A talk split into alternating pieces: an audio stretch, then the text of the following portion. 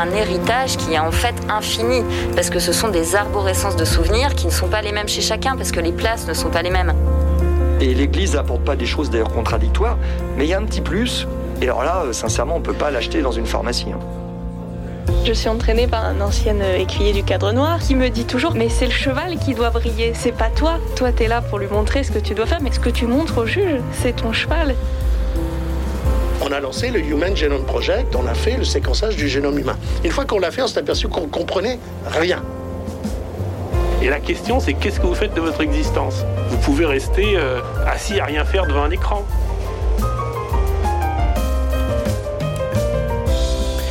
Rêver de serpents, de crocodiles, de dents qui tombent, rêver qu'on vole, rêver qu'on est poursuivi, rêver d'être en retard, rêver qu'on se noie. Rêve ou cauchemar, parfois nous hante, souvent nous interroge, voire nous intrigue tant ils semblent réellement étranges ou étrangement réels. Les rêves dérangent quand on s'en souvient, et puis il y a aussi ces nuits où l'on ne croit pas avoir rêvé, tantôt abstrait, tantôt obscur. Donc le rêve n'a jamais cessé de nous fasciner depuis la nuit des temps. Alors pour tirer une interprétation juste de votre rêve, que peuvent donc signifier nos rêves ce matin Euh, Interprétation, auto-interprétation, en tout cas tentative d'auto-interprétation. Jean-Quête de Sens, ça commence tout de suite. Et j'ai la joie de recevoir trois experts en la matière. Florence Lautredou. Bonjour Florence. Bonjour Marianne. Alors vous êtes normalienne, agrégée de lettres modernes, vous êtes psychanalyste, coach en entreprise et vous avez publié votre dernier ouvrage, La femme qui ne se souvenait plus de ses rêves, effectivement chez Odile Jacob. Euh, quelque chose qui m'a pas mal parlé puisque je me souviens très peu de mes rêves, mais je crois que je ne suis pas la seule. Tristan Moire est avec, est avec nous également ce matin. Bonjour. Bonjour. Notre voix masculine du jour. Cette tablée féminine. Spécialiste donc vous que vous êtes du langage, du rêve. Vous avez publié un dernier ouvrage, Mon carnet de rêves, comprendre les messages de mes rêves pour m'épanouir chez Hachette.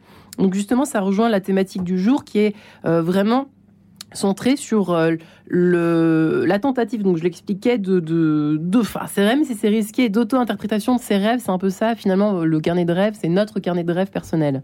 Alors le but, effectivement, c'est d'arriver à comprendre comment fonctionnent nos rêves, Mhm. comment on peut les déchiffrer, euh, comment on peut travailler à partir de son rêve, puisque c'est pas toujours évident. Euh, non, loin s'en faut. Voilà.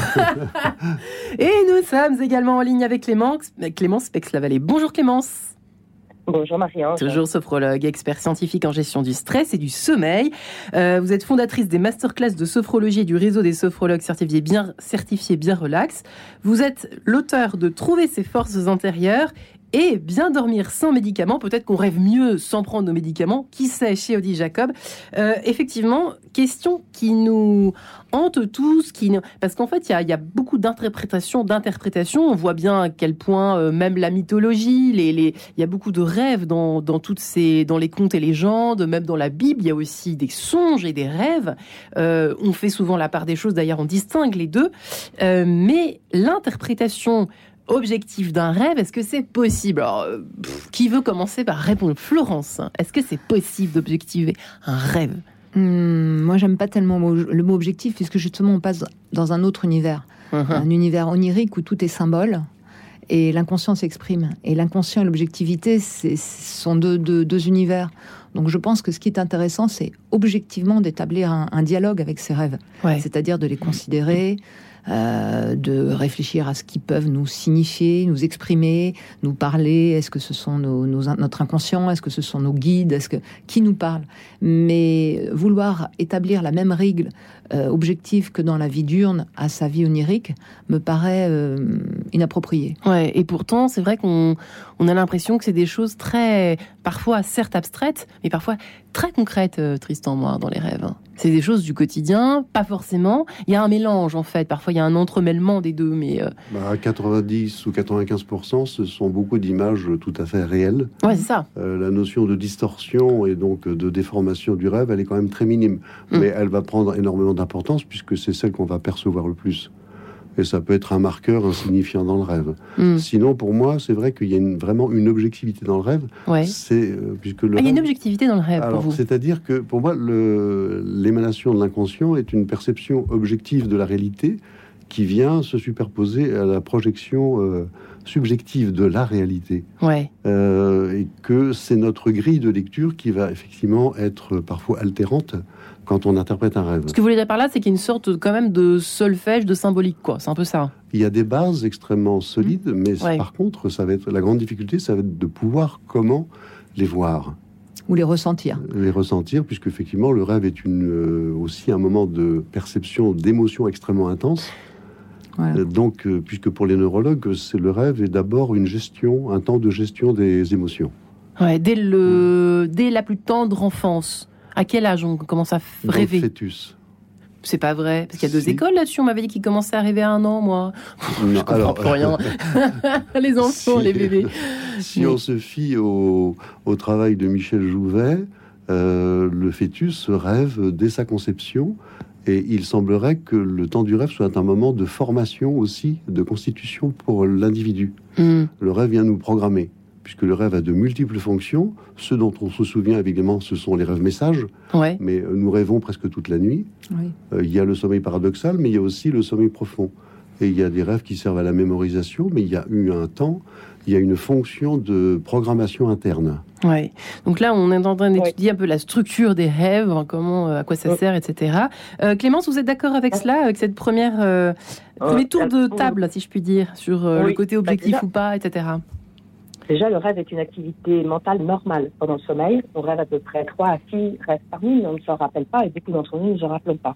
Ce qui fait qu'on se passe, d'après les études, à peu près 25% de son temps de sommeil à rêver. Mais les études scientifiques ont essayé de voir quelle était la fonction euh, biologique euh, des rêves. Pourquoi Mhm. rêve-t-on En fin c'est la bonne question.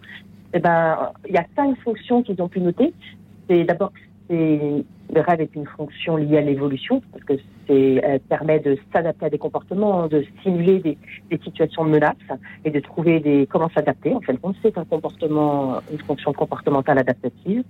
Mais les rêves et la distance, un rêve euh, intervient à la consolidation de la mémoire. Donc ça, c'est très important. Et puis, euh, euh, et comme l'a dit aussi Tristan et euh, Florence, les rêves permettent de réguler les émotions. C'est un mécanisme naturel de gestion du stress et de régulation émotionnelle. Par le rêve, on peut ainsi voir toutes les catastrophes arriver, tout ce qui nous est arrivé plutôt dans la journée, associé à notre histoire personnelle, et le, le pouvoir le digérer, faire une digestion, une régulation émotionnelle. Mais c'est ex- on, oui. on l'a vécu, ça aide à résoudre des problèmes. Combien d'étudiants se disent pendant leur rêve, ah ça y est, j'ai trouvé la solution, ce fameux Eureka. Euh, ils servent aussi à, à trouver une solution, mais pas tant que ça. hein. La régulation émotionnelle et la consolidation de la mémoire est plus importante dans les rêves. Et puis, euh, le, le rêve, pour certains scientifiques, c'est juste un épiphénomène du sommeil. C'est le sommeil qui apporte la fonction biologique, et le rêve est une fonction imagée. Parce qu'on peut rêver à n'importe quel stade euh, du cycle du sommeil, et les rêves ne sont pas pareils si c'est dans le sommeil lent, quand on commence à s'endormir. On va plutôt avoir euh, un rêve en forme d'image, de pensée simple, euh, de sentiments, alors que dans Paradoxal, les- la construction euh, est plus complexe. Et là, je, je pense que Florence et Tristan peuvent euh, entrer dans cet espace-là euh, pour... euh, voilà, on sait que c'est chargé émotionnellement parlant, mais ça peut être bizarre. Rêves peuvent être bizarres, complexes, longs, euh, et même aller vers le cauchemar. Et comme par hasard, c'est ceux dont on se souvient en général, en majorité, hein, Florence. hein. Oui. Les rêves, euh, c'est intéressant ce que viens d'évoquer, Oui, bah oui, c'est passionnant et parce qu'en fait, quand on s'en souvient bien, c'est que souvent ils ont un message fort à nous délivrer. Et c'est même si euh, parfois le, le conscient ne souhaite pas vraiment avoir ce message, euh, les images sont tellement fortes, euh, la dramaturgie est tellement puissante, le scénario est tellement choquant qu'on on, on se- on se les rappelle. Et ça a une fonction. On va, on va me prendre comme cas pratique pour commencer, puisque j'ai rêvé avant-hier qu'un crocodile voulait me manger, D'accord. me poursuivre dans, de, dans une espèce de lac étrange. Euh, ça, c'était le matin, effectivement, à mon dernier rêve. Euh, et là, il y a un message, forcément. Mais ça dépend. Tout dépend de l'émotion. Euh, on peut faire. Bah, J'ai eu très peur. Voilà. Donc vous avez peur pendant et au réveil. Ah oui.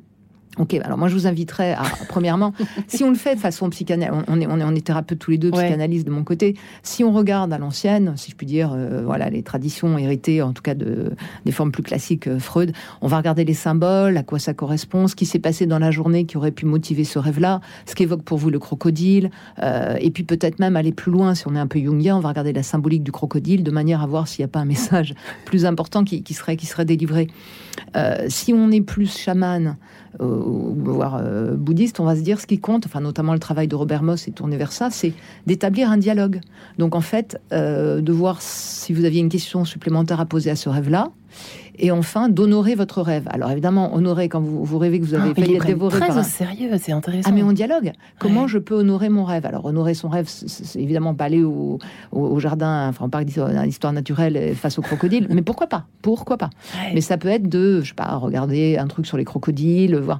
Il y, a- il y a quelque chose. En gros, l'idée c'est symboliquement de poser un- une action dans la réalité, qui est une manière de dire au rêve, ok, merci.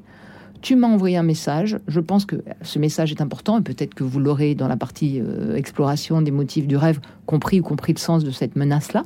Mais aussi, et aussi, je pose dans la réalité un geste symbolique qui est une manière de dire Ok, je comprends que là j'ai un avertissement ou un message et j'ai envie de continuer le dialogue. Et cela prépare le terrain pour d'autres rêves où vous pourrez à nouveau euh, peut-être avoir des réponses sur ce rêve-là ou une suite. Voyez Ou une suite. Hein. Ou une suite. Oui, c'est pour ça il faut apprendre à décrypter, apprendre aussi. Pas hein. forcément. Il n'est pas nécessaire de tout comprendre. On est obsédé en Occident par le fait de vouloir toujours tout comprendre. Ressentir, c'est déjà beaucoup. D'accord. Et puis euh, établir le dialogue. Moi, il y a des rêves, je ne comprends pas. Je ne comprends pas ce qui s'est passé. euh, Même moi, je- enfin, je comprends pas. J'ai quelques idées, j'ai un vague ressenti. En revanche, je, je pose un acte symbolique qui a une réponse à mon rêve. Hmm. Et même si j'ai rien compris, j'ai fait un rêve une fois où il y avait du jaune, je comprenais pas vraiment le rêve. Bah, j'ai- pris une étoile jaune le matin, je me suis dit, ok, c'est une manière de rendre hommage à mon rêve. Je me suis baladée dans des univers jaunes, je porte une étoile jaune. C'est basique, mais pour la suite, ça entretient le dialogue, en gros. C'est ne pas fermer et ne pas vouloir circonscrire cet espace du rêve à un endroit qu'on doit absolument analyser, comprendre. Version de Tristan Noir maintenant. Euh, Attention. La grande difficulté peur. là dans ce, la grande difficulté dans cette image, c'est de savoir qui est représenté, parce qu'il peut y avoir effectivement l'aspect pulsionnel qui est très Ouais. évident. On peut effectivement aussi laisser l'émotion euh, nous submerger, mais si on devait l'interpréter, la grande difficulté sera de savoir qui est représenté. Est-ce que ce sont vos forces primitives qui remontent à la surface? Est-ce que c'est cet aspect dévorant de vous-même qui vous fait peur? Ou est-ce que c'est euh, un très proche? Hmm. Hmm. donc là, il faut contextualiser le rêve. D'accord. Bon, Il voulait pas me manger, il voulait me poursuivre. hein, c'est un peu différent. Il dormait et puis il se réveille. Enfin, je sais pas. Écoutez. Bah là, ça Mais- peut être euh, au niveau des pulsions. Donc, euh, quelles sont ces pulsions dévorantes qui apparaissent Écoutez, nous sommes en direct à Beurre Dessert. Tout le monde au moins comme ça. 4 millions de personnes sont déjà j'ai des problèmes de pulsion dévorante. Non, mais ce qui serait intéressant vraiment, c'est de creuser euh, le crocodile, en fait. Ce qu'évoque pour C'était vous le crocodile. C'est la première fois de ma vie que je rêve d'un crocodile, hein, franchement. C'est intéressant de, de creuser ce que le symbole euh, veut dire Ouais, pour ouais. D'accord. Mais l'image est simple. Le crocodile, c'est ce qui nous fait peur et qui remonte à la surface. Oui, tout à fait. Donc, euh, qui a l'air anodin, qui semble être un tronc d'arbre, mais Ouais, qui est autre ça. chose. D'accord. Mm. Clémence Pex-Lavallée.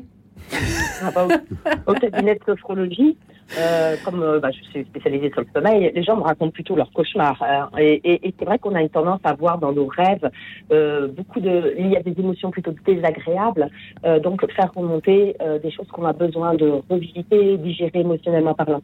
Et, et, la question euh, vient, c'est que faire si les mauvais rêves ou les cauchemars euh, vous dérangent en fin de compte? Euh, quand on est dans cet espace sommeil qui devrait être un espace de sécurité, qui est un espace de sécurité de régénération cellulaire et immunitaire quand on a des cauchemars avec des réveils répétés, on peut, ça a des conséquences le lendemain. On est beaucoup plus fatigué, on est somnolent, on a des difficultés cognitives, on est beaucoup plus irritable. Donc du coup, euh, on, on- il en vient souvent que les, les- clients en cabinet me disent, mais maintenant j'appréhende d'aller au lit, simplement. J'ai peur d'aller au lit, j'ai peur que ces cauchemars reviennent. Et, et là, nous, on va plutôt intervenir, on va pas forcément interpréter à ce moment-là, mais on va permettre d'utiliser une méthode qui est utilisée au Canada depuis plus de dix ans, qui a été validée scientifiquement là-bas, et qui s'appelle la révision et la répétition par imagerie mentale. Ouais, et- Et on va, grâce à la sophrologie, en état de conscience modifié, on va euh, adapter ce cauchemar, lui faire prendre un, un- un autre scénario euh, qui va permettre Mm. tout simplement apprendre à le contrôler en modifiant pendant, pendant l'éveil. On va le faire en journée, on ne le fait pas au moment euh, du cauchemar, et par des images plutôt à connotation euh, agréable ou neutre. Hmm. Et, et comme on est dans un grand état de détente, comme dans le sommeil, et qu'on est à un moment choisi la journée, donc on n'appréhende pas, on sait qu'on va faire ce travail-là, la personne va se sentir plus dans la capacité à pouvoir euh, reprendre la main sur ce rêve. Euh, on peut reprendre euh, la main sur un rêve avec les rêves lucides ou autre, et là on va rentrer dans un espace avec une approche cognitive et comportementale qui va faire que on, on- on va l'orienter tout simplement, et ça va éviter de rentrer dans cette stratégie d'évitement euh, cognitif et comportemental où on ne veut plus aller au lit parce qu'on a peur que ce cauchemar répété euh, se rallume. Euh, on, on, on, ne se réveille plus en sueur, on n'est plus avec euh, cette appréhension qui augmente, hein, parce qu'on sait que ça, ce cauchemar va être maintenu mm. par des comportements euh, qui sont souvent des croyances imitantes. Hein. Je peux, je peux pas avoir de contrôle sur mon cauchemar. L'hyperstimulation avant de se coucher, où on dit oh là là, ce cauchemar va revenir, j'en tremble déjà, je veux pas m'endormir, donc je donne une consigne d'éveil à mon cerveau qui va l'hyperstimuler. Et puis souvent aussi, euh, on observe au cabinet qu'on a des mauvais comportements. Hein. On peut prendre un peu plus d'alcool avant de se coucher parce mm. qu'on appréhende ce moment de la nuit euh, où on comprend Mais plus rien. Là, là vous parlez peut-être de, cas extrêmes, je ne sais pas, vous recevez les uns les autres de beaucoup de patients qui ont des cauchemars mm. répétitifs, répétés. Euh, là, ce que décrit Clémence, effectivement, l'imagery rehearsal therapy, enfin cette technique dont vous parlez, est, largement dédiée aux personnes qui ont des états de stress très forts liés au rêve et pour qui, malgré le travail qui peut être fait, euh, compréhension façon plus, euh, psychanalyse classique, ou bien euh, analyse des motifs, ou bien dialogue, rien ne se passe. Donc là, clairement, il y, a une, éviction et on travaille. Ce, ce qui rejoint d'ailleurs le rêve lucide, effectivement, les techniques bouddhisme, du bouddhisme bon, où on travaille sur une réalité ou sur un, cauchemar à partir d'images, on reprend le contrôle. Et oui, c'est très utile, bien sûr. Mais moi, non, une clientèle urbaine, non. Ou parfois, ce sont. Moi, je considère que les cauchemars, quand ils sont pas aussi invasifs et dangereux et perturbants pour les personnes, peuvent être utiles parce qu'ils avertissent effectivement de choses qui sont plus sombres dans la psyché, mais qui sont utiles. Ce sont des, énergies. Alors, les, cauchemars classiques, c'est euh, d'être poursuivi. Euh, c'est un, truc classique ou pas? Qu'est-ce qui est le plus classique dans les cauchemars en fait La forme universelle un peu. tout nu, ah oui, tout nu, tout nu devant un auditoire. Tout nu devant un auditoire, c'est un grand classique. Euh, être agressé, l'homme noir, quelqu'un, ça c'est aussi, on, en parle pas mal, l'homme noir, notamment une femme qui court après les loups, enfin ah oui, avec les Donc l'homme noir, Clarissa Estelle, euh, Pingola Estes, mm. l'homme qui arrive, une personne qui est chez les femmes, une personne qui entre et vous êtes sans voix. Vous voulez crier, vous ne pouvez pas crier. Ça c'est l'agression où vous restez euh, tétanisé. Ouais. Pour moi, c'est les deux plus euh, fréquents. Je sais pas, euh, vous. Euh, c'est ça ou pas Alors déjà, pour moi, le cauchemar est un rêve. Hein. C'est la même chose qu'un rêve, sauf que le contenu émotionnel est tellement fort qu'on n'a pas d'autre issue que de se réveiller. C'est ce qui va faire la différence dans la perception. Mais le cauchemar est un rêve comme un autre. Oui. et le cauchemar, à partir du moment où il est travaillé, surtout quand c'est un cauchemar de forme récurrente, quelquefois une séance suffit. Il suffit simplement de mettre des mots sur ce qui est évoqué, de comprendre ce que la personne ressent au travers de l'image qui la terrifie. C'est beaucoup une question d'émotion, hein, j'ai l'impression. Bah, c'est le rêve, c'est une émotion extrêmement forte. Mais on, peut euh, démythifier et démystifier ce qui se produit à l'intérieur du rêve quand on met des mots dessus. Il y a des bons cauchemars. Il y a des cauchemars qui, qui c'est une forme importante. Enfin, notre psyché nous envoie un message, peut-être pour dégager une énergie psychique puissante à travers ça, au moins on l'exprime. Et puis aussi, ça, ça peut être une indication de compréhension. Hier, je travaillais avec une cliente qui avait un cauchemar extrêmement puissant et j'ai vu le soulagement euh, quand elle a on, a, on a échangé et petit à petit la vérité s'est fait jour en elle par rapport, enfin la vérité, sa vérité sur son, parce que chacun est détenteur de la vérité de son propre rêve. Et, et, et elle était euh, reconnaissante à ce rêve slash cauchemar. Moi aussi, je pense que ce sont des rêves euh, d'avoir trouvé une, une, réponse ou une indication de d'action. Parce que aussi c'est intéressant, c'est souvent des, des guidances pour euh, pour agir nos rêves. Et ça c'est ouais, il faut quand même se faire accompagner au départ, euh, juste avant que nous nous séparions quelques instants, Clément Clémence vous souhaitiez, vous souhaitiez réagir éventuellement là-dessus, mais bah, on peut pas le faire quand même tout seul, comme ça, euh, d'un coup. Enfin, ça faut quand même se faire un petit peu accompagner au départ. Parce qu'en ce moment, par exemple, il y a beaucoup d'étudiants qui passent des concours et je mm. reçois beaucoup d'étudiants qui ont euh, voilà, le cauchemar d'arriver de, en retard. En retard, typiquement. Mm. Et euh, où va oublier leur carte d'identité ou d'être bloqué dans le transport en mm. commun. Et donc, du coup, euh, en fait, ça met, ils sont dans un état de stress, d'alerte, de vigilance, de réussir leur examen. Et ça met leur cerveau en état plus d'éveil pendant la nuit. Donc, ils vont être sujets à fabriquer effectivement cette alerte des, des, des, des mises en vigilance, en fin de compte. Et en fin de compte, les études montrent que même ces étudiants-là, c'est pour ça que je les rassure beaucoup, les étudiants-là vont performer leur examen. Alors qu'ils pensent qu'ils vont rater à cause de ce cauchemar, parce qu'ils auront eu un réveil pendant la nuit et tout. Mais en fin de compte, les études montrent qu'ils sont déjà partis en hyper-vigilance, donc ils sont déjà au taquet, en fait. Pour être hyper Bonne nouvelle, les étudiants qui nous écoutaient ce matin, qui être en retard de rater votre train. Voilà. Eh bien, écoutez. C'est intéressant de le partager avec des spécialistes du sommeil, parce qu'on se dit, ben oui, il y a, y, y a les études qui montrent que ça arrive et, il, faut, il faut pouvoir l'appréhender et, et lui donner la bonne place. Suite de ce rêve, si je puis dire, éveillé à 4 ce matin, euh, dans quelques instants après cette page en couleur. À tout de suite.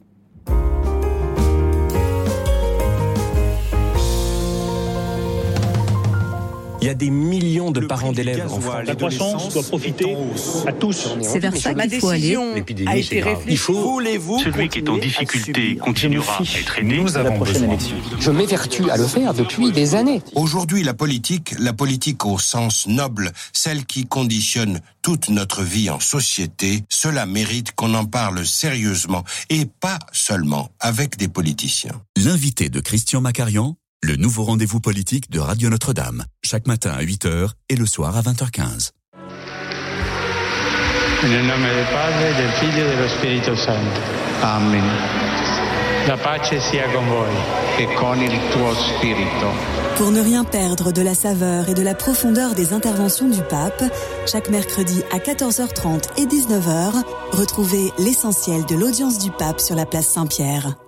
Grande joie pour l'Église catholique en Île-de-France. 18 séminaristes ont répondu à l'appel du Seigneur et se préparent à être ordonnés prêtres pour votre diocèse. Les ordinations sacerdotales ont lieu fin juin à Paris, Versailles, Nanterre, Pontoise et Meaux. Vous êtes invités à rendre grâce en vous unissant par la prière. Retrouvez leur parcours, les dates et horaires des ordinations sur mavocation.org. Vous pouvez aussi contribuer à la formation des futurs prêtres en envoyant vos dons à l'œuvre des vocations 15 rue des Ursins, 75 004 Paris ou faites un don en ligne sur mavocation.org. En quête de sens, Marie-Ange de Montesquieu. Que peuvent donc signifier nos rêves? Comment apprendre à les interpréter nous-mêmes quand on se réveille le matin, pas forcément bien luné?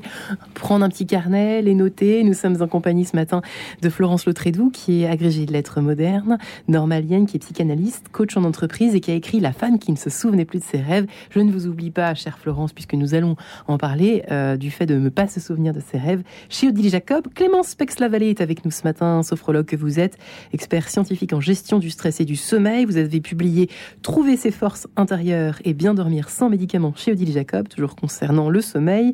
Et enfin, Tristan Moirc, spécialiste du langage du rêve, qui a publié dernièrement alors beaucoup d'ouvrages hein, sur le rêve. Je crois que tous vos bouquins sont sur le rêve, hein, d'ailleurs, depuis le Euh, début. Pour le moment, oui. Pour le moment, voilà.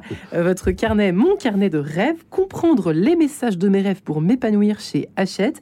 Euh, effectivement, on en parlait là juste pendant quelques instants, euh, tous les trois. Euh, Il y a beaucoup dans l'interprétation des rêves quelque chose, euh, donc la dimension cognitive, vous aviez l'air de dire que c'était limite la plus essentielle. Et ça se passe par la communication, c'est-à-dire en en parlant, en communiquant son rêve, quoi. C'est-à-dire, Oui. euh, c'est ça, hein, Florence, Tristan, Clémence, Florence. C'est ça. En fait, on- on- contrairement à la- aux pratiques euh, actuelles, si je puis dire, que les gens dorment seuls ou en couple, souvent ils se réveillent, ils ont leur rêve, ils s'en rappellent, s'en rappellent pas, ils le gardent pour eux. Ils disent, ah, ça- c'est drôle, tiens, c'est bizarre, et puis voilà. Voilà. on passe à autre et, chose. et on passe à autre chose, on est vite rattrapé par la réalité diurne et par le programme de la journée. Il y a des civilisations, notamment euh, plus chamaniques, euh, ou les bouddhistes, où le rêve est important. Et le matin, au réveil, on en parle. Alors, si on est dans une tribu, on en parle à la tribu. Toute la tribu, les gens se racontent leurs rêves. Les gens agissent à partir de leurs rêves. c'est intime, un rêve, quand même, parfois. Non Oui, bah, c'est intime ou on peut aussi penser qu'il y a des, il y a aussi un inconscient collectif qui s'exprime dans certaines tribus, dont celle dont une je parle s'appelle les Sénoï, qui était en, Ouais. voilà, en Birmanie, en Malaisie. Les gens euh, se réveillaient. Si deux personnes avaient rêvé qu'il y avait une agression euh, ou qu'une tribu adverse essayait de, de, de- de s'emparer de leur terrain, euh, clairement ils portaient une action. C'est-à-dire qu'ils pensaient qu'il pouvait y avoir des rêves semblables qui informaient de réalité extérieure. La sensibilité de personnes pouvait percevoir ce danger-là. En fait, pour eux, c'était une indication individuelle collective qui garantissait le- les bons rapports entre les, personnes de la tribu. Donc, de façon plus simple, on est dans des petites tribus qui s'appellent des, familles, euh, des petites familles ou des couples, ou, ou- voire des- pour des personnes célibataires. Oui.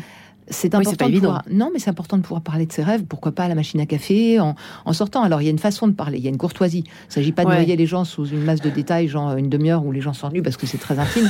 En revanche, Ça fait rire. souvent, le fait, le fait de parler de ses rêves nous permet de mieux, mieux les comprendre. Et le simple fait de l'extérioriser à quelqu'un fait que brusquement les idées viennent, les associations viennent. C'est un matériel qui est fait pour être partagé et c'est pas quelque chose qui est fait pour être gardé. Déjà parce que le Ça, c'est un premier élément qui est intéressant. Ah ben oui, parce que vous sortez déjà l'émotion. Quand on fait le cauchemar du crocodile, regardez, vous avez même eu plaisir. Oui, à nous ça, ça me rassure là de savoir que. Écoutez, même Vous si avec votre crocodile à l'intérieur de vous-même, bah oui. Mais On ça a- fait on a quelques besoin- jours que j'y pense, effectivement. Oui, c'est mieux de l'avoir dit. C'est mieux de le partager. Et puis, euh, il y a une façon de, en, en partageant, brusquement, les, les, les insights peuvent venir, et puis les personnes peuvent, euh, si c'était mon rêve, avec précaution, délicatesse, vous suggérer des, des- des choses aussi qui vont nourrir votre réflexion. Enfin, c'est un matériel qui est fait pour être partagé, je trouve. C'est quelque chose qui peut être très riche. Une société où les gens partagent. Par exemple, dans cette fameuse tribu, s'il a un rêve qu'il a couché avec la femme de l'autre, il le dit. Ça, c'est un rêve, il paraît que c'est un rêve très courant aussi. Oui, mais dans Ouais. ces cas-là, il le dit et il répare. C'est-à-dire qu'il va offrir un sac de riz à la personne dont il a euh, honoré alors, la ce femme. n'est qu'un rêve extraordinaire. Bah, ce n'est qu'un rêve, c'est un rêve. C'est un rêve. hein. C'est un rêve, c'est peut-être l'expression d'un très désir. au sérieux. C'est comme une sorte de réalité qui est. C'est notre euh, réalité. Ça, ça- ça symbolise ça, ce que vous racontez C'est une réalité nocturne qui pour eux est importante. Soit elle avertit de danger, soit elle, euh, soit elle avertit de tensions qui peuvent régner. En tout cas, elle permet de les, les purger, de les, de les honorer, de les assainir. Enfin, c'est c'est important, de la même manière que ce qui se passe dans la journée l'est. Tristan Mars, le, le fait de raconter ses rêves aussi, ça permet de peut-être de de caler une espèce d'habitude, de s'en souvenir, je ne sais pas. Est-ce que Alors, vous êtes per- d'accord d'abord avec Florence? Ah, Alors complètement d'accord Ouais. sur l'outil de communication. Le rêve, c'est vraiment un outil de communication et d'échange. Ouais. Même si on ne comprend pas tout, les inconscients communiquent à ce moment-là. Mm. Et il y a une connexion qui se fait. Et comme le disait Florence aussi, quelquefois quand on raconte un rêve, l'autre entend ce qu'on quelquefois on ne peut pas entendre. Le Ah premier, oui. le, on va toujours rester au premier degré quand on raconte son rêve. Quand on perçoit son rêve, on est au premier degré. Mm. Même quand on n'est pas psy comme vous, Euh, spécialiste du rêve, on peut quand même avoir même, une. bah, même moi, mes rêves pourraient les prendre au premier degré euh, quand, je, quand je me réveille. Si je couche avec la femme du voisin, Ouais. il est évident que c'est pas du tout ça qui est évoqué. D'accord. C'est la connexion qui se fait puisqu'il y a une confusion. Au niveau des sentiments, on peut avoir beaucoup de confusion dans la réalité. Et quand on est en... puisque Ça peut être quoi, par exemple, ça Bah, Quand on rêve de coucher avec la femme du voisin ou... euh, c'est souvent une résolution de quelque chose, mais surtout c'est une confusion de sentiments. Mm. Euh, les sentiments sont quelque chose de très fort. Et vous savez, il y a quatre stades à peu près dans la, dans la perception de l'amour chez les Grecs. Ouais. Euh, il y a l'amour éros qui est le premier, l'amour pulsionnel, l'amour passion. Il y a l'amour restorgé qui est l'amour qu'on a pour ses enfants, l'amour filial, l'amour qu'on a pour ses amis, et l'agapé Mm. qui est l'agapé qui est l'amour universel. Ouais. Mais euh, ces quatre stades peuvent se confondre au niveau des émotions. Et quand nous avons une communion sexuelle en rêve, souvent c'est pas ça qui est évoqué. Le rêve est toujours un mensonge. Le songe c'est un mensonge. Il ne dit jamais les choses au premier degré. Ouais. C'est Il y a fascinant. toujours euh, quelque chose qui est travesti. Et c'est c'est là où on se dit mais pourquoi effectivement le rêve complexifie autant les choses Parce que le mental bloque. Le mental. ouais. Ah bah bien sûr. Et l'inconscient pourra, ou, ou le rêve pour arriver à faire passer ses Il se défend que- ouais, Non, il est non obligé de distordre, il est obligé de trouver des symboles, il est obligé de passer à travers les mailles de cette espèce de, de prison, de filet que met le mental pour éviter le changement. Euh, une partie de nous n'aime pas le changement, n'aime pas l'évolution, elle veut que ça reste stable parce que c'est du connu. Donc comme le rêve nous envoie des messages qui peuvent être perturbants, euh, le mental met des grosses barrières. Donc le rêve est obligé de ruser, d'envoyer des, des- des paroles de chansons, des musiques pour qu'on aille regarder les paroles. Tiens, j'ai un message, de prendre des symboles qui peuvent vouloir dire quelque chose, de trouver d'effectivement euh, la femme du voisin, machin. Il, il essaie de, de- non, mais il, est- il est, il est très ingénieux. C'est un scénariste extrêmement ingénieux pour arriver à passer les, les mailles du filet et, Et nous même, faire passer les même infos. dans les choses très positives, puisque là, il y a une dimension très spirituelle dans le rêve. Là, tout à l'heure, vous évoquiez, on parlait du rêve chamanique, Ouais. mais vous parliez aussi tout à l'heure, Marie-Ange, du, de l'Ancien Testament. Ouais. Il y a le rêve de Joseph, il y a le rêve de Daniel, qui sont des rêves extrêmement fondateurs.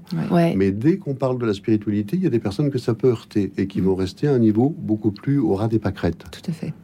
Et donc, même dans les éléments les plus positifs, on peut avoir des blocages, des censures qui viennent du surmoi. Ouais, c'est édifiant. Clémence, vous êtes toujours avec nous. Oui. Sur justement cette, euh, cette euh, communication, l'importance de, de, de parler de son rêve, de le raconter, euh, transmission, réception, tout ça, c'est c'est important? Oui, pour, pour la, conna- la, la conscience de soi dans ces moments de, de, de rêve qui, qui, qui font, qui font que le, le cerveau est dans un état de conscience modifié et donc il va y avoir des connexions neuronales différentes. Et donc ça peut produire ainsi des scénarios complètement euh, hors euh, mental, en fin de compte, qui n'a pas été cloisonné, euh, mais qui reste profondément lié à ses valeurs. Il faut savoir que euh, pendant, le, sommeil, nous restons profondément connectés avec euh, ce qu'il y a très important pour nous, ce qui n'est pas négociable pour nous, et, ou alors ce qu'on a voulu inconsciemment euh, voilà, dépasser, faire évoluer à l'intérieur de nous dans nos valeurs, ça peut être aussi un bon révélateur de soi. On peut ainsi euh, se voir agir, faire, penser des choses qu'on n'oserait pas penser dans la vie, euh, entre guillemets, et ah, intéressant. de la journée. Ouais, un révélateur. de choses, de soi, de révélateur de beaucoup de choses. Ça, c'est intéressant. Le mot... Merci Clémence, effectivement, d'avoir évoqué cela. Je, je, vous, ai... je vous coupe. je vous ai coupé dans votre élan, pardonnez-moi dans les séances de sophrologie où on est dans cet état de conscience modifié, on voit que les personnes se connectent à quelque chose au plus profond de soi et laissent de côté ce mental. Et les, les connexions neuronales au niveau du cerveau se font différemment et amènent ainsi des solutions, des, des scénarios différents, euh, où souvent ils, ils prennent conscience de quelque chose. Donc les noter le lendemain ou pendant la nuit, ça peut être très intéressant parce que ça nous échappe, c'est très fugace. On sait que dès qu'on ouvre les yeux, le rêve nous échappe d'élite de, de, de, sous nos yeux, entre guillemets et euh, nous, échappe. Et puis le fait d'en parler avec quelqu'un, avec un permet de, de, de, porter son attention, c'est-à-dire que déjà avant de s'endormir, on dit j'ai envie de me rappeler pour pouvoir le raconter le lendemain ou l'écrire le lendemain. Donc avant de s'endormir, se dire qu'on va on va on va réceptionner ce matériel. Euh, ça donne une petite consigne d'éveil au cerveau en disant euh, rappelle-toi, fixe-le. Ah ouais, euh, d'accord. Pour s'en souvenir, mais ça c'est intéressant. Je savais, je savais pas que ça pouvait marcher effectivement. Ça, bien sûr, ça peut marcher, ça, fait, ça fait partie des consignes. Sauf si la problématique qui fait que la personne ne veut pas se souvenir de ses rêves est plus importante. Moi, j'ai vu des personnes, par exemple, qui sont dans des, qui, une partie d'elles-mêmes savent qu'elles sont dans le faux entre guillemets, c'est-à-dire qu'elles ne sont pas dans la vie qu'elles voudraient ou qu'elles devraient, enfin devraient. On ne doit rien, mais on voudrait avoir un style de vie, ouais. un style de, voilà, un style d'échange, un style de, et il y a quelque chose de faux. On se raconte une histoire sur, je sais pas quoi, son mariage, son travail, enfin. Et, on rêve, qui... et du coup, on se souvient pas. Non, parce que justement, on a beau se dire, ah, j'aimerais bien quand même me rappeler de mes rêves. Fondamentalement, on est dans le faux, donc euh, une partie de nous ne veut pas euh, avoir le, surmoi sans doute bloque, et enfin une instance en nous ne veut pas que la réalité apparaisse, donc on ne veut pas se rappeler des rêves parce que les rêves nous diraient change, bouge. Femme qui gagne, ça ne souvenait plus de ses rêves? Voilà, bah, par exemple, à un moment donné. Oui, mais c'est différent parce que elle, Mais- c'est, elle, elle est, elle, c'est différent. C'est qu'elle ne se donne pas la place d'être. Elle est beaucoup Ouais. dans le faire. Et comme elle fait un métier qui est un métier brûlant, on le sait, qui est un métier d'écoute des autres et d'être tout le temps traversée par les histoires des autres, et qu'elle en a pris l'habitude, que c'est devenu sa, sa, sa réalité, elle ne se Parce donne pas. robot, d'une certaine façon. Oui, alors un robot, un, un robot attentif et empathique, néanmoins quelqu'un qui ne se donne pas la place d'être. Ouais. Donc en fait, elle n'a pas suffisamment de contenant pour euh, elle-même euh, prendre sa place et donc se laisser euh, nourrir par ses propres rêves. Donc elle ne s'en rappelle pas pour se mettre au service. Hmm. Il y a aussi des personnes comme ça, particulièrement dans les, dans les métiers d'aide d'ailleurs. Souvent, on interroge des thérapeutes ou, ou des métiers, des métiers où on est constamment dans, dans- à l'écoute des autres et dans des récits. S'ils n'ont pas la vigilance, euh, l'écologie personnelle de se garder cet espace pour eux, euh, il, peut, il peut, il peut s'avérer que même, écoute, beaucoup de gens raconter leurs rêves, mais n'en ont plus, enfin, ne se rappellent plus des leurs. Ouais, Tristan, c'est votre cas. Non, je ne vais pas avoir l'indécence de vous poser la question. Euh, je- ouais, non, non, mais j'avais une question après. Alors là, la mémoire du rêve, c'est quelque chose effectivement qui est intéressant oui. puisqu'elle est différente d'un individu à l'autre. Mm. Euh, Ouais. D'ailleurs, on peut remarquer que les femmes, d'une façon générale, se souviennent beaucoup mieux de leurs rêves. C'est vrai, ça? Le féminin est beaucoup plus tourné vers l'inconscient, Ouais, vers les phénomènes psychiques. Et euh, bon, en, en règle générale, c'est plus fréquent chez les femmes. Mm. Mais ça dépend des individus, puisqu'il y a Ouais. des individus masculins qui ont une sensibilité féminine. On peut noter aussi que les hypersensibles ont une prégnance de leur rêve extrêmement forte, parce que le rêve est très envahissant. Ouais. Et donc, il faut travailler quelquefois justement sur cette hypersensibilité Ouais. pour réduire la mémoire du rêve, que- qu'elle soit quand même un peu moins envahissante. Ah oui, d'accord. Ah oui, Parfois, c'est trop aussi. Elle, peut les, que- elle peut les hanter. Ah oui, Oui. absolument. Ouais, Ouais, Il y, a, il y a du pas assez de rêves et trop de rêves. Voilà. Et puis sinon, il y, a des, il y a des méthodes et des techniques pour arriver à se souvenir de ses rêves, puisque c'est vrai que tout le monde ne s'en souvient pas. Ouais. Mais si on se souvient au moins d'un rêve par semaine, il y a de quoi faire, il y a de quoi travailler. Oh, J'en suis pas là, dis donc. hein. Il y en a qui. Un rêve par semaine, c'est beaucoup, hein, déjà, Oui, je trouve. Non, hein. mais c'est- euh, surtout Non, jamais de pression. Jamais au musculaire. Ne jamais se dire je dois me rappeler de mes rêves. D'accord. Parce qu'en fait, on peut faire des tas de choses. On peut mettre effectivement le carnet, le crayon, boire le verre d'eau en se disant demain je le finirai, je me rappellerai de mes rêves. Invoquer ce demain je vais me rappeler de rêves, etc. À un moment donné, il y a quelque chose qui doit se lâcher, qui doit lâcher. En Ouais. revanche, garder du temps pour soi, ne pas être envahi d'histoires des autres, éviter de se perdre dans des myriades de séries. euh, Pour, vous savez, le- le- la- les vies fictives, garder ce temps-là de centrage me paraît important. Et puis, euh, au, au maximum, euh, euh, s'efforcer d'avoir une vie juste par rapport à soi. par rapport à ce qu'on est. Et là, les rêves reviennent, mais jamais forcés. En fait, c'est pas un phénomène, on ne peut pas contrôler, et, on ne peut pas mettre du musculaire dans les rêves. Et non. Ah non. Nous ne sommes pas encore en train d'absorber euh, la pilule verte, bleue ou orange pour accéder à ces mystérieux rêves. Euh, J'aurais bien aimé vous poser une question qui me brûle les lèvres, Tristan, Clémence, Florence. Mais ce sera juste après Haute Mer, Clara and the Sky. À tout de suite. Radio Notre-Dame. nos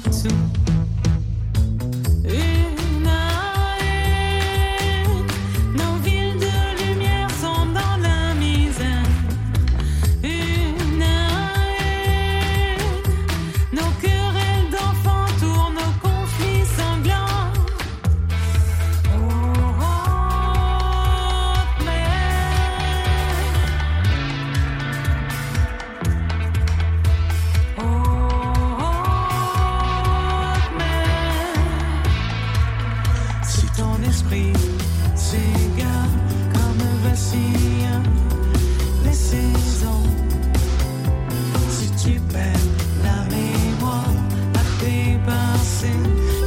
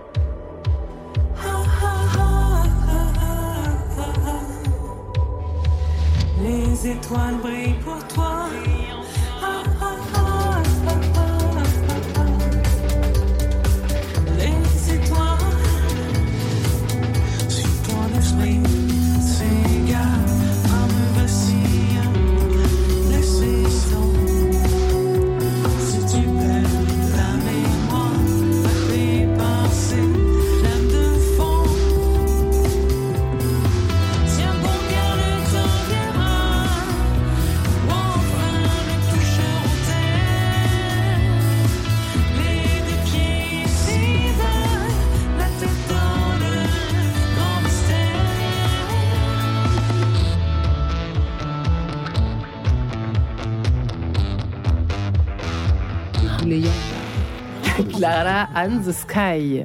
Un voyage en haute mer, du rêve onirique. Voilà, tout simplement ce matin sur Radio Notre-Dame.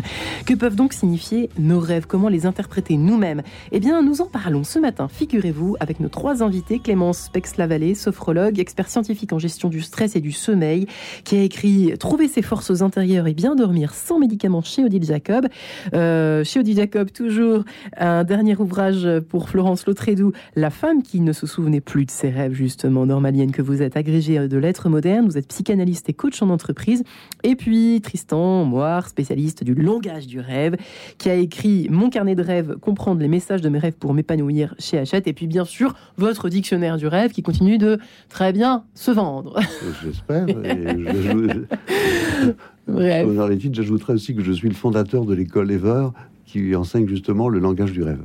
Voilà, et oui, mais plutôt qui s'adresse à des, qui s'adresse à déjà des professionnels. Non, C'est- c'est on peut y ouvert- aller quand on C'est est. ouvert euh, aux professionnels, évidemment, mais c'est ouvert aussi à tous les amateurs, euh, aux étudiants aussi, parce qu'il y a beaucoup d'étudiants en psycho qui viennent. Ouais. Mais Donc, quand on n'est rien du tout de tout ça, on peut quand même venir. Ah, mais il y a des passionnés euh, néophytes qui sont excellents aussi. Mm. hein. Ça peut être une bonne chose à faire une fois dans sa vie, écoutez. hein, de Ah oui, parce que c'est passionnant d'écouter d'autres personnes raconter leurs rêves. Et Ouais. de travailler en groupe, c'est Voilà. fascinant, fascinant. Là, la communion du rêve produit une décharge émotionnelle extrêmement forte. Il y a une- un égrégore qui se crée.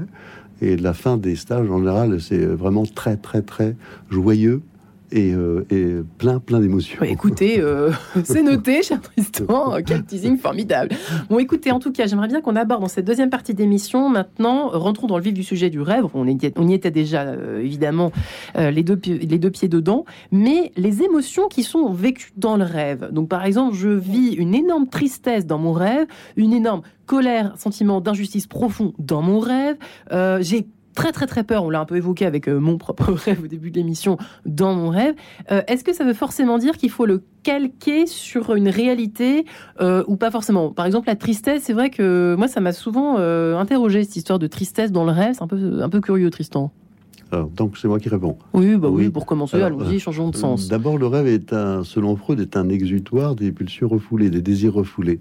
Mais ça peut être aussi un exutoire de ce que l'on censure. Et si on vit une tristesse en rêve, ça peut être euh, relatif à une tristesse qu'on dissimule. Ah d'accord, donc il y a quand même Ça- une correspondance. Il peut y avoir une correspondance avec quelque chose qu'on ne veut pas voir. D'accord. Euh, ensuite, ça peut être quelque chose qui s'exprime et que l'on vit aussi dans la réalité. Là, toujours, il faut contextualiser le rêve. hein. Euh, il faut savoir à quoi euh, il correspond au moment présent où on le vit et quelle émotion très ancienne est évoquée, puisque souvent, nos émotions les plus fortes sont des émotions de la prime enfance qui sont ravivées, euh, qui sont en reviviscence par rapport à des, déclencheurs analogiques extérieurs. Florence, comment on fait je, je- je rejoins totalement. Il y a des transpositions euh, de- d'émotions anciennes réactivées par quelque chose qui s'est passé dans la journée, qui se traduisent par un rêve ou sur un sujet très différent. On se met profondément triste. Bien évidemment, les motifs ne sont pas ceux qu'on connaît. On est triste de voir un cheval mourir. On n'a jamais fait de cheval. On n'est pas spécialement proche des équidés. Enfin bref, des Ouais. équidés. Et pour autant, la personne est profondément triste. Bah, clairement, oui. Là, ça, ça vaut le coup de, de creuser, d'échanger avec un ami, avec un thérapeute, mais on peut aussi le faire euh, soi-même avec son et, et réfléchir à ce qui, dans les motifs du rêve, pourrait euh, expliquer cette résurgence d'émotions de tristesse. Mais une chose est certaine, c'est que l'émotion de tristesse, elle existe. Elle existe chez la personne qui a, à travers ce rêve, réussi à l'exprimer. Donc, euh, pour moi, ces, ces émotions-là ne sont pas euh, des émotions absurdes. Enfin, ce sont des émotions qui disent quelque chose de l'état psychique et qui sont nécessaires. Là, je rejoins l'interprétation freudienne euh, évoquée par Tristan, qui sont nécessaires à, à, à l'expression de quelque chose. C'est un exutoire, il faut le sortir. Ouais, Donc là, par exemple, on raconte son rêve où on a été, par exemple, très triste, où on a eu très très peur, et il va se passer quelque chose en en parlant justement aux autres personnes autour qui vont dire, qui vont poser des questions éventuellement, qui vont. Alors avec beaucoup de prudence parce que beaucoup de délicatesse. Moi j'aime bien une expression que j'aime bien qui vient du chamanisme. De quand on parle du rêve de quelqu'un, on dit si c'était mon rêve et délicatement on suggère mais très délicatement quelque chose. Mais souvent quand les gens par exemple, j'ai eu le cas euh, récemment, personne qui racontait un rêve extrêmement triste, en le en le racontant, c'était deux jours avant, elle le racontait, les larmes aux yeux lui venaient. D'ailleurs, l'émotion était tellement perceptible que je la- je la- je l'ai captée aussi. Euh, la tristesse était là, dans la pièce. Et, c'était très nécessaire qu'elle qu'elle exprime, euh, qu'elle exprime cette émotion-là. Elle avait besoin de sortir dans le rêve et dans l'expression. Hmm. Voilà, c'est important. C'est une charge psychique qui sort et c'est c'est sain. Ouais, Clémence, avec sa vallée. Oui, on, on- on est souvent à côté de la personne, on écoute et on accueille euh, l'émotion de la personne qui est toujours juste et toujours vraie. Il y a une signification euh, à cet instant présent dans sa vie. Et, et- et- et donc, du coup, euh, il faut savoir que notre cerveau, il, il va plutôt plus fixer des émotions négatives que agréables. Et quelquefois, la balance va aller plutôt sur deux tiers de à connotation désagréable, un tiers à connotation agréable. Donc, on va essayer de- d'enrichir au contraire les catalogues de ressources de pensée agréables pour pouvoir aussi nourrir euh, cette partie agréable de soi sans non plus dénier la partie de soi qui est en train ou de souffrir ou, ou de s'interroger ou de, de- de revisiter quelque chose, de digérer quelque chose. Hmm. On est juste à côté, dans l'écoute et l'accueil de ce qui se passe chez la personne, mais lui, lui permettre de mettre en mots, lui permet souvent de- d'acquérir cette capacité à mettre en mots et de gagner une liberté intérieure. Ça, très Florence, vous souhaitez apporter. euh, Oui, juste un mot. Moi, que- dans, dans tout ce qu'on est en train de dire là, c'est de mettre de la conscience. De la conscience. Ça veut dire quoi? La conscience, c'est-à-dire accepter la charge émotionnelle, euh, ne pas la nier, euh, l'exprimer, donc on la partage et on s'en détache. Ouais. C'est comme ça, peut-être qu'on s'en détache d'ailleurs. Voilà, Hmm. absolument. Euh, du coup, je- je- j'en perds, je- j'en perds mon latin. c'est malin. Rêver qu'on vole, voilà, c'est ça. Euh, Il y a aussi des rêves qui sont faussement positifs et en fait qui ne le sont pas tant que ça, euh, Tristan. Rêver Ah. qu'on vole, j'ai toujours euh, cru que c'était bien, en fait c'est pas bien. Non, c'est pas bien, c'est un rêve de compensation. Ça veut dire quoi? Euh, La, la plupart des personnes qui font des vols en rêve, hormis le, le, le le vol qui serait vertical, Ouais. Euh, là, L'ascension. Voilà, On l'ascension. va pas dans le Euh, sens. Mais, ça, en général, quand on vole, c'est Survol, qu'on- on, c'est pas bon. on survole les problèmes. Ah, Et donc chez les enfants, c'est un système de compensation. Ouais. Ça fait partie de la toute-puissance infantile. Ça permet à l'enfant de s'échapper quand il vit une pesanteur quotidienne beaucoup trop lourde. De, quand euh, effectivement il est confronté à des choses qu'il ne peut pas gérer. Ouais. Donc il va s'envoler. C'est un, là, c'est un rêve de compensation parce que ça libère. On se sent léger tout à coup. Ouais. Mais un adulte qui va continuer à rêver euh, de vol, c'est quand même il a besoin de reposer les pieds sur terre et d'affronter la réalité. Ouais. Alors je donne cet exemple basique. Il y en a d'autres. euh, les rêves peuvent être faussement un message positif, Florence, ou pas? Parfois, faut quand même faire attention euh, aux trucs très agréables. Est-ce que c'est forcément le cas? Est-ce que c'est pas trompeur? Est-ce que ça révèle pas autre chose euh, Bah, il y a beaucoup de problématique? compensation, euh, mais, mais c'est c'est magnifique. Enfin, les, les- les rêves, euh, les personnes douloureusement, esselées par une rupture vont faire des rêves où on les prend dans les bras. Euh, les personnes affamées vont peut-être rêver qu'elles festoient. Ouais. On, on rejoint euh, la petite fille aux allumettes, Oui. hein, Anderson, quand elle, elle rêve d'un festin magnifique en euh, C'est c'est complètement onirique. Enfin, ce qui est décrit, d'ailleurs, cette scène est totalement onirique. C'est qu'elle rêve, et puis bien sûr, elle, elle termine morte de faim et de froid euh, dans les rues euh, glacées de, de Copenhague. Donc, dans les bras de euh, sa grand-mère. en plus, Oui, elle rêve de sa effectivement. grand-mère. Exactement, merci. D'ailleurs, c'est ouais, c'est je sais rêve de sa grand-mère. Ben oui, mais là, elle trouve le réconfort. Mm. Donc moi, je trouve Le que vrai c'est- réconfort. Voilà. Et, et- et pourquoi pas Ça aide certainement beaucoup aussi. Enfin, puis il y a aussi toute une dimension de rêve qu'on a évoquée ici, qui sont les enseignements d'autres natures. Je veux dire, le tableau des éléments de Mendeleev, ça lui est arrivé en rêve. Il l'a relaté. Enfin, il a terminé son tableau. Grand scientifique quand même euh, avec oh, le enfin rêve. bon, euh, Euh, des moi, chansons ça magiques, hein, Paul. McCartney, Let It Be, Ouais. il a re- le relaté. Il s'est réveillé un matin, il avait la mélodie, il a mis son piano, il a branché son enregistreur, il avait la mélodie et les paroles. C'est comme si d'une main il faisait la mélodie et la main gauche, enfin l'inverse peut-être, la, la- la main droite, il était en train d'écrire les paroles. Et ces paroles-là sont des paroles un peu mystiques, sont des paroles qui, qui- qui traverseront les siècles, qui seront toujours là. Hein. Donc en fait, il y, a- il y a cette euh, capacité-là aussi qui, qui- qui n'est pas neutre, enfin qui est très Il y a un, positive. un aspect presque transcendantal. Nous sommes en, Parfois, sur parfois. Radio Notre-Dame en quai de sens. Parfois, voilà. Parfois, Non, parfois, on rêve mais- qu'on perd sa brosse à dents, et là, euh, je- Cherchons pas Dieu partout non, Non. plus, mesdames et messieurs. Restons calmes. terre à terre aussi, parfois. Euh, effectivement, oui, rêver qu'on a perdu quelque chose, qu'on a oublié une valise dans un train. Je voulais vous le soumettre parce que c'est quelque chose peut-être qu'on qu'on oublie quelque chose quelque part ou qu'on, euh, qu'on- oui, qu'on arrive en retard. Clémence l'a évoqué pour ses petits étudiants. Euh, rêver qu'on arrive en retard ou qu'on rate un train.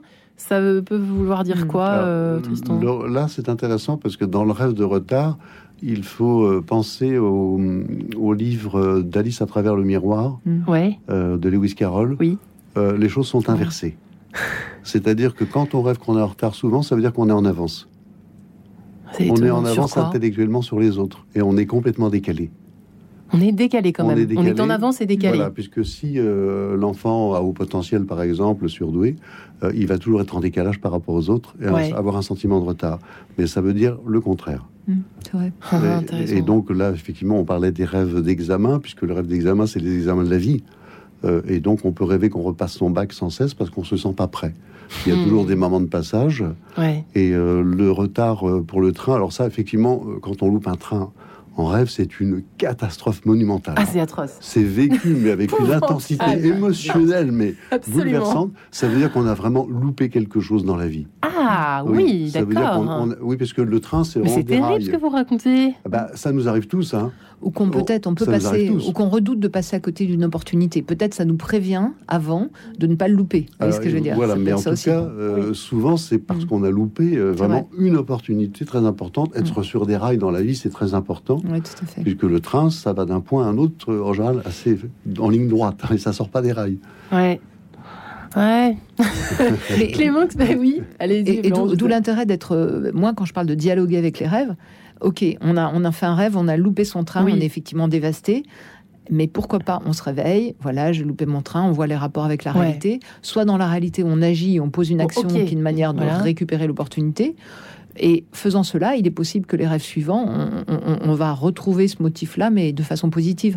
En gros, Oui, nous, on est dévasté par l'émotion parce qu'on est très naturel dans nos rêves. On est vraiment, vraiment nous-mêmes et on ressent Ouais. pleinement les choses. On n'a pas ces filtres mentaux de la réalité. Mais rien ne nous empêche ensuite, au réveil, de- d'ajuster, justement. Ça sert à ça. Rien n'est tragique. Tout est amendable ou, réparable. Clémence Qu'en Oui, pensez-vous euh, bah, Il faut conceptualiser. Si, si je rate mon train ou mon examen, mais parce que ça va me mettre... Je suis dans une période de- de- d'examen ou d'avion, de, train à prendre euh, pour un déplacement, effectivement, on voit bien qu'on est dans une hypervigilance euh, pour ne pas le rater, justement. Donc, on va allumer son cerveau bien avant l'heure du, du titre. Et, euh, mais, mais si c'est un rêve récurrent, c'est pas la même chose.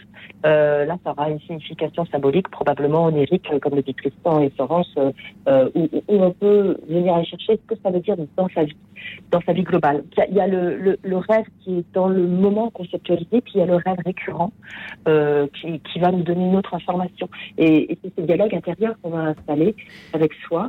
Euh, on peut aussi, et je pensais là, tout à l'heure quand vous en parliez, pour les enfants, leur apprendre à dessiner leurs rêves. Ah, Euh, intéressant pour les parents qui nous écoutent ce matin, oui. Oui, parce que c'est- pour lui d'abord, il n'y a pas forcément de vocabulaire. Il va l'appr- il va l'acquérir au fur et à mesure parce qu'il va nous parler de son rêve. Et puis, il va pouvoir l'observer, le mettre à distance, observer. Donc là, je parle encore au niveau de rêve récurrent, euh, qui peut être... euh, et, et, et- souvent, peut-être aussi un rêve de construction personnelle, de voir ce- ce- son idéal, en fait, qu'on souvent émerge, alors, une problématique, ou son idéal, c'est vers quoi il aspire. Et on arrive ainsi à, à obtenir du matériel, mais de, poésie. Euh, on n'a pas parlé de la poésie aussi du rêve. La quoi? Attendez, on vous entend euh, très très mal, Clémence. La quoi? La poésie du rêve, hein, c'est ça que vous avez dit? Oui.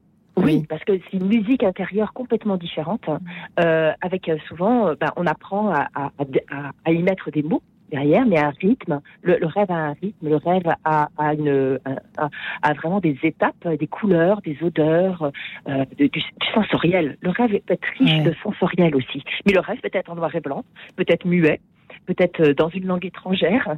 Euh, on- on- euh, on- il y en a même qui rêvent alors qu'ils n'ont pas appris une langue étrangère, ils rêvent dans une autre langue. Donc on, on voit bien qu'il y a, il y, a, il y a quelque chose qui se passe dans le cerveau qui est différent, des connexions neuronales à nouveau qui sont différentes, des zones du cerveau qui se corrèlent et qui dans la vie quotidienne auront peut-être été cloisonnées. Euh, voilà. C'est vrai que dans un pays, oui pardon, dans un pays aussi rationnel que la France, euh, c'est vrai qu'il est peut-être temps justement quand on est parent de- de- d'enfants euh, dès le plus dès le plus tendre, euh, depuis de- depuis le, le premier âge où ils peuvent raconter leurs rêves, c'est-à-dire à peu près, euh, je sais pas, on parle à deux ans à peu près quand on est euh, petit, euh, bah, de, de leur demander très gentiment le matin, ah, bah tiens, est-ce que t'as rêvé cette nuit? Ah mais C'est on pense jamais le faire. On devrait ça, le faire hein, en famille. truc, euh, Petit déjeuner, moi je prône le petit déjeuner en famille où les gens parlent de leurs rêves, c'est magnifique. Vous imaginez la, la joie que ça, peut donner quand même au petit déj, effectivement. Mais c'est chouette, c'est sympa. C'est mieux que parce de regarder son truc de céréales euh, ou son téléphone. comme un zombie. et, et en plus, le dessin, le dessin du rêve. Personnellement, moi, j'ai un, un carnet de rêves. Je dessine mes rêves. J'ai des feutres, j'ai des couleurs, j'ai des pastels. D'abord, c'est un petit côté dé- délicieusement régressif. Absolument. Et, et j'aime- et il est joli parce que je mets le texte à côté, je dessine, Ouais. je mets quelques éléments d'interprétation, je pose aussi mon axe symbolique. Enfin, il y a quelque chose. Alors, je le fais pas systématiquement, mais je trouve que c'est très beau. Et effectivement, euh, comme le dit Clémence, c'est très poétique. Tous nos univers oniriques sont poétiques, c'est magique, ça sort un peu de la rationalité. Bah euh, voilà, un carnet de rêve. Voilà, mais il y a vraiment aussi une dimension religieuse dans le rêve, dans le sens profond du terme, religere, nous relier. On est tous reliés par le Oui, rêve. tout à fait. Et il y a une dimension spirituelle et religieuse toujours très forte. Quel bon élève sur Radio Notre-Dame. Merci Tristan, moi, mon carnet de rêve, comprendre le message de mes rêves chez Hachette, trouver ses forces intérieures, bien dormir sans médicaments chez Odile Jacob. Pour Clément, c'est la femme qui ne se souvenait plus de ses rêves. De Florence Flotredou, également chez Odile Jacob. Retrouvez le podcast de cette émission sur le www.radionotre-dame.com.